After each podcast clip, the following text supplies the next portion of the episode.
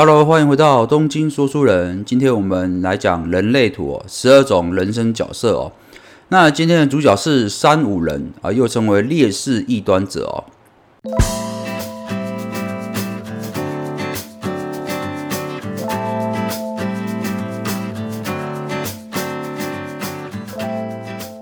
不过我个人比较喜欢把它称为冒险孩子王哦。为什么这样讲呢？因为三五人的三呐啊，代表就是劣势，就喜欢亲身尝试啦，学习一些新的事物哦。那后面的五异端者，通常的这样的人都比较有神秘感，而且带有魅力啊，善于去影响别人，呃，跟别人互动哦，这是三五人的基本特质。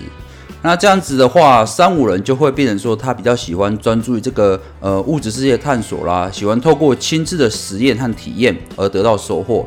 如果硬要我讲的话，三五人其实这这十二种人里面呢，最有最像跟电影情节一样，就是说啊，会亲自把手指头插在电源插座，看看会不会有电的那一种人哦，就是他真的很喜欢哦，自己去亲身体验尝试新的事物哦。那个三五人这样的人啊，就是非常适合带领哦一群孩子啊，一起去冒险啊，或者是带领了同才一起去做一些很有趣的事情哦。所以为什么我喜欢把三五人称为这个啊冒险孩子王哦？那三五人除了这个特质以外，还有哪些呃比较有趣的地方或比较值得讲的一地方呢？就是说三五人啊，他也呃非常重视承诺哦，对朋友或呃同才之间，你的承诺会全力以赴哦，努力执行到底哦。那通常这个习惯会延迟去到你长大之后的呃待人处事的呃方式。不过这样子的话，会让呃三五人有时候会过于执着，说一定要他自己亲自带头、亲自去执行，会有点太累哦。所以其实啊，嗯，三五人，我觉得你应该好好学习，说有时候哦，有些事情必须放手，让你的同事去做，或者是让你的呃旁人去协助你哦，让你人生会过得比较轻松一点哦。那当然，因为三五人喜欢啊尝试学习嘛，所以说三五人他本身一定是好奇心啊非常重的一个人哦。不过呃，也因为这个好奇心重哦，所以有时候三五人会有一些倾向是比较喜欢打听别人的隐私。所以说呃，身为三五人的你要注意一下，就是说，哎，适时的了解对方的一些生活背景是很不错，但不要过分的去打探别人的一些私下的事情哦。那同时啊，三五人呃，有时候会比较悲观一点啊，所以说呃，你要先学会说怎么去辨别哦，怎样的事情可以做得通，或怎样的事情是行得通才下去做，而不是为了做而做，这个也是你人生的一些课题。那如果说你要学会怎么分辨哦，哪些事情是真的需要做，你可以去相信你的人生策略跟内在权威。那当然，人生策略跟内在权威，我在一开始的人类图的系列就已经有讲了，可以有兴趣的可以三五人可以回去听一下，你的人生策略跟内在权威是哪一项？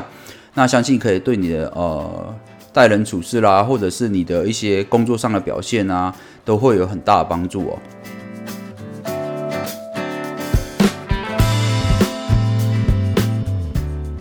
而由于三五人这个五这个异端者影响，所以说，呃，三五人也特别哦擅长与人打交道哦，这与人建立关系哦。所以说，假设你的呃工作是跟人有接触的，那是最好的，因为对于三五人来讲的话，他每天见到新的客户、新的对象哦、新的事物，对他来说都是一种新鲜感，所以说他会很喜欢这样的环境跟这样的氛围。所以呃，三五人。如果是业务的话，长跑新客户哦，努力开发，这种是呃对三五人是最有益而且最有帮助的哦。再来是三五人要呃特别注意的是，就是有时候因为三五人的三的劣势这个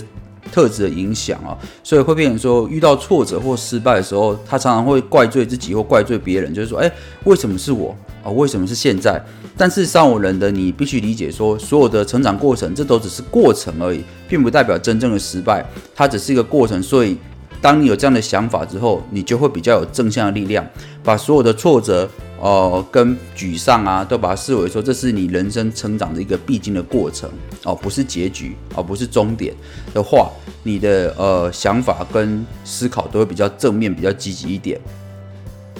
那么三五人对于呃感情的部分的话，他有哪些呃特质跟表现呢？一般来讲啊，三五人要找呃心目中的理想伴侣哦，通常都是条件比较严苛一点哦，这是三五人的特质。然后他希望他要求的对象哦，在一起对象是一个很完美的伴侣，这就是三五人为什么比较哦难找到对象的原因，因为他们对呃自己未来的终身伴侣有一定的哦标准在那边。不过，如果你已经是三五人的另外一半的话，呃，你就要注意一下，说三五人刚才讲过，他在某些时刻会比较容易有悲观的倾向，所以说三五人的理想另外一半是最好是可以呃常常带给他欢乐啦，或者是在他沮丧的时候可以给他加油打气的这样的一个另外一半会非常有帮助哦。那同时啦，如果说呃你的另外一半刚好就是三五人的话，他如果因为他找刚才讲过，他找条件是呃找伴侣是很严苛的嘛，所以当他好不容易认定说，哎，你就是我的伴侣的时候，他们就会表现得非常忠诚，而且会在这一辈子中尽量稳定跟你之间的感情，这也是三五人的优点哦。